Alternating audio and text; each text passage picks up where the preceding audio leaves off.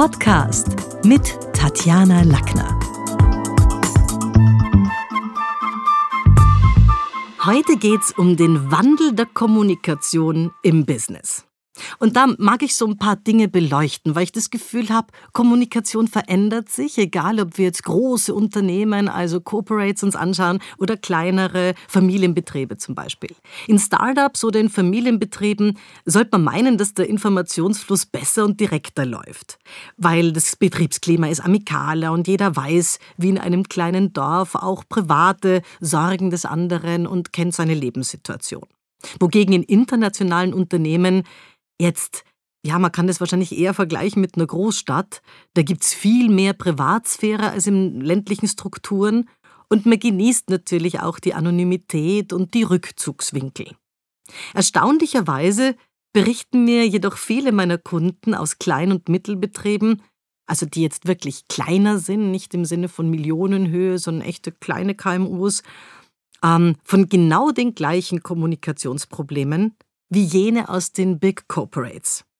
Denn beide haben sehr häufig, und der Beschwerdepunkt kommt immer wieder, und dabei wahrscheinlich zwei, wenn man es rausnimmt, die sehr widersprüchlich sind. Aus beiden Ökosystemen kommt der Vorwurf, Tatjana, ich habe das Gefühl, dass ich bei jedem Mail in CC gesetzt werde und daher zugemüllt werde mit völlig uninteressanten Informationen, die mich nicht betreffen. Erstens. Und zweitens, zur gleichen Zeit bekomme ich wichtige Informationen, die mich und meine Projekte betreffen, nicht. Und jetzt ist die Frage, also dieses Kommunikationsproblem Hammer und welche Kommunikationskanäle werden bemüht? Also ich höre zum Beispiel, also ich habe ein, ein, ein kleines Familienunternehmen, wo WhatsApp eingeführt wurde. Und da ist natürlich an die Neuen die Frage gewesen, die jetzt neu aufgenommen wurden, bist du auch schon in der WhatsApp-Gruppe? Das ist wahrscheinlich der größte Unterschied zwischen großen Organisationen und kleineren Arbeitseinheiten, äh, ist die Art, wie kommuniziert wird. Denn je flacher die Hierarchie ist, umso eher werden Botschaften auch via WhatsApp transportiert, was ich jetzt nur aus der ja, es gibt eine Nachhilfe-WhatsApp-Gruppe meines Sohnes, es gibt in der Klasse eine WhatsApp-Gruppe, aber ich kenne das eigentlich eher aus dem Schulbereich. Und das ist in internationalen Firmen ganz bestimmt seltener der Fall. Niemand kommt bei Siemens auf die Idee, im mittleren Management am Wochenende regelmäßig eine SMS oder eine WhatsApp an den, an den eigenen Vorstand zu schicken. In großen Units haben Mitarbeiter öfter das Gefühl, alles doppelt erzählen zu müssen, weil sie es natürlich auch in den in den Führungsleitlinien, also hinauf und hinunter, tatsächlich auf Probleme öfter aufmerksam machen müssen.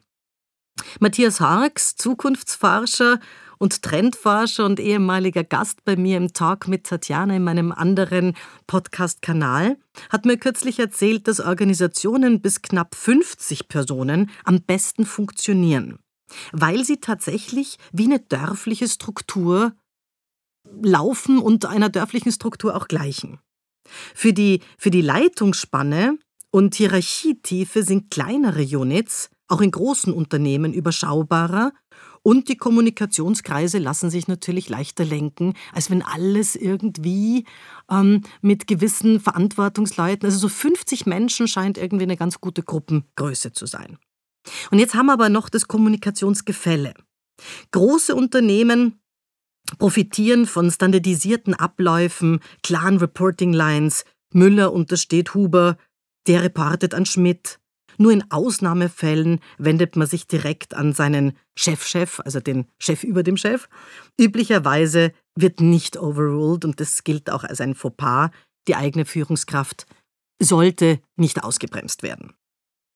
Wenn der Bereichsleiter seinem Abteilungsleiter eine Idee abdreht, dann ist das natürlich für den nicht erfreulich und äh, nein, der hat nicht das Gefühl, wow, ich werde gehört.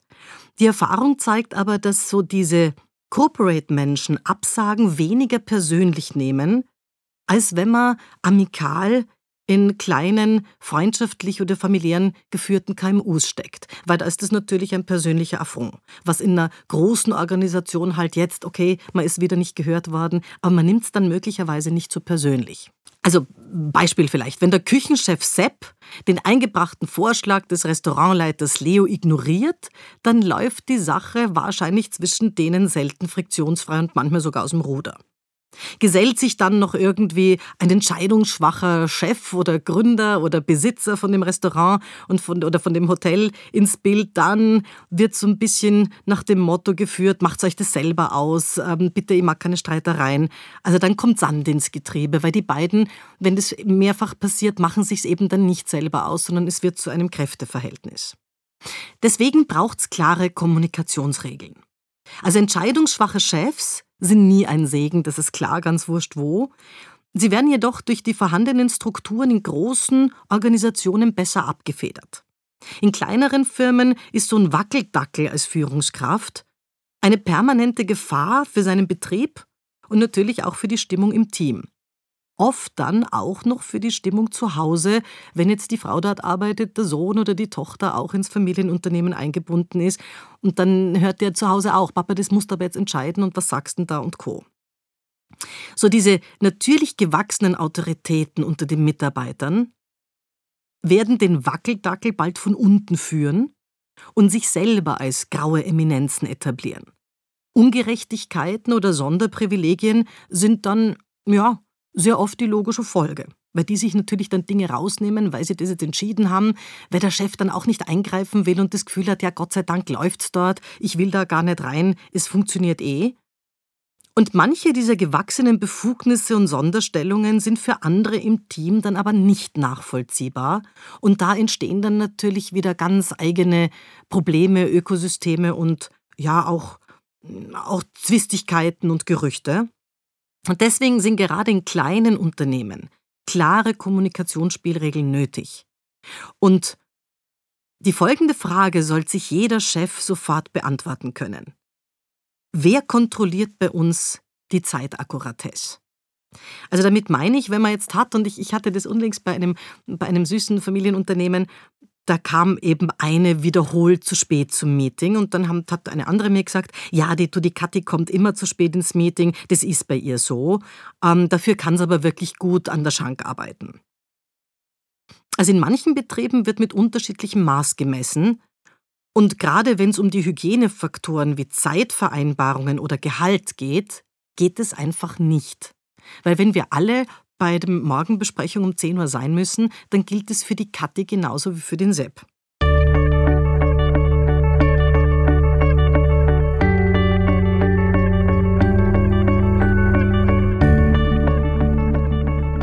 Die zweite Frage, die man sich stellen sollte, ist, wer verkauft mir Lösungen statt Problemen? So Management bei Babysitter ist einer der häufigsten Führungsfehler, die ich in den letzten 30 Jahren immer wieder gemerkt habe. Was heißt es? Wann nimmt die Mutter das Kind aus der Wiege? Genau, wenn schreit. Mitarbeiter, die also lieber Probleme anmelden und sagen, bitte, das ist total arg, haben instinktiv gelernt, dass man ihnen zuhört. Chefs kümmern sich liebend gern um die Motzer, während andere, die brav ihre Arbeit verrichten und selbstständig Lösungen anbieten und finden, um die Aufmerksamkeit gebracht werden und eigentlich um die Fellwärme umfallen, während so die Motzer und die, die Problemschrauben und die Terrorkrümel dann immer im Mittelpunkt stehen. Die dritte Frage, die sich ein Chef stellen sollte, ist, was sind die Motivatoren meiner Mitarbeiter und welche Hygienefaktoren finden sie bei mir vor? Da gab es diesen US-amerikanischen Professor für Arbeitswissenschaft, Frederick Herzberg. Der hat schon in den 60er Jahren des letzten Jahrhunderts auf zwei wesentliche Faktoren im Berufsleben hingewiesen, die einem Mitarbeiter einfach eine Rolle spielen. Die Motivatoren für einen Mitarbeiter sind Anerkennung, Lob oder Geltung und vor allen Dingen auch eine abwechslungsreiche Tätigkeit. Und es gibt natürlich Menschen, die in der sogenannten Rush-Hour des Lebens vorrangig an Perspektiven und Aufstiegsmöglichkeiten interessiert sind.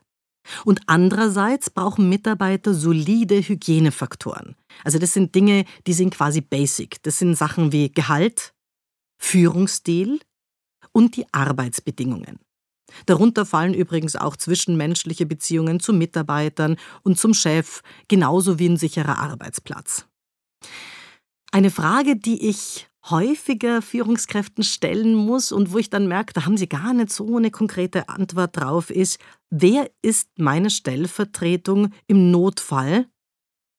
Und warum ist es die Person und weiß die dann auch um wesentliche Agendapunkte? In einigen Betrieben hat man den Eindruck, dass nach dem Verkalkungsprinzip bezahlt und befördert wird. Also wer am längsten im Rennen ist, der steigt am ehesten auf. Also wer am längsten da ist, der verdient sich auch hinauf. Das gibt natürlich besonders jungen und, und, und motivierten Teammitgliedern wenig Hoffnung, wenn man das Gefühl hat, man muss vor allen Dingen hier lang da sein und alt sein, weil genau das sind sie ja nicht. Und die Stellvertretung hat deshalb auch eine wichtige Funktion, sowohl was das Ansehen im Betrieb angeht, aber auch die konkreten Aufgaben im Übernahmefall. Und ich finde, es sollte jede Führungskraft sich auch überlegen, wenn mir morgen was passiert und ich durch einen Unfall zum Beispiel acht Wochen Ausfall, weil Oberschenkelhalsbruch, schwierige, schwierige OP, wer übernimmt was konkret? Natürlich können wir vom Krankenbett aus gewisse Dinge auch noch regeln, aber es sollte nicht dann erst der Worst-Case-Plan gemacht werden. Eine Frage, die ich wichtig finde und ähm, die Führungskräfte sich selber selten stellen, ist, welche Mitarbeiter sind gerade auf der Durchreise. In jedem Unternehmen gibt es Reisende. Das heißt, manche gehen einige Kilometer mit uns, bringen sich ein, lernen von uns, danach ziehen sie weiter. Und das, sind auch, das ist auch völlig in Ordnung, das sind ganz natürliche Prozesse, die sogar befruchtend sein können, solange die Führungskraft weiß, wer sind die Touristen im Unternehmen und wer ist meine Core Crew. Und ich würde sogar noch eine letzte Frage anfügen, nämlich welche Rolle spielt das Unternehmen im Leben des einzelnen Mitarbeiters? Nicht jeder Mensch arbeitet nur des Geldes wegen. Es gibt viele Menschen, die arbeiten nur für Geld und einige, die sind gar nicht in der Lebensphase, wo jetzt Geld die wesentliche Rolle spielt. Für manche ist es viel wichtiger, Teil von etwas zu sein. Denen geht es eher um Geltung. Sie sind stolz auf den Namen des Hauses und freuen sich über diese Referenz im Lebenslauf. Da ist klar, dass momentan nicht das große Geld gehoben wird, aber diese Firma im Lebenslauf ähm, sein eigen nennen zu können, ist einfach in dem Moment wichtiger. Für andere steht das operative Netzwerk im Vordergrund, wo man sagt, ja, wenn ich dort einfach drei Jahre bin, dann kenne ich einflussreiche Menschen, das ist mir wichtig. Also etwas, wo man dann selber auch darauf zurückgreifen kann und hier weiter sein Netzwerk aufbauen kann. Harmonizer genießen die sozialen Bindungen und empfinden das Team als eine Art zweite Familie. Denen geht es gar nicht so sehr um den Blick aufs Konto, sondern auch, ich mag die Leute dort, ich mag die Situation, ich kenne das dort gut. Fazit. Zu den modernen Kommunikationsregeln gehört auch, wie der Kapitän eines Schiffes Logbuch zu führen.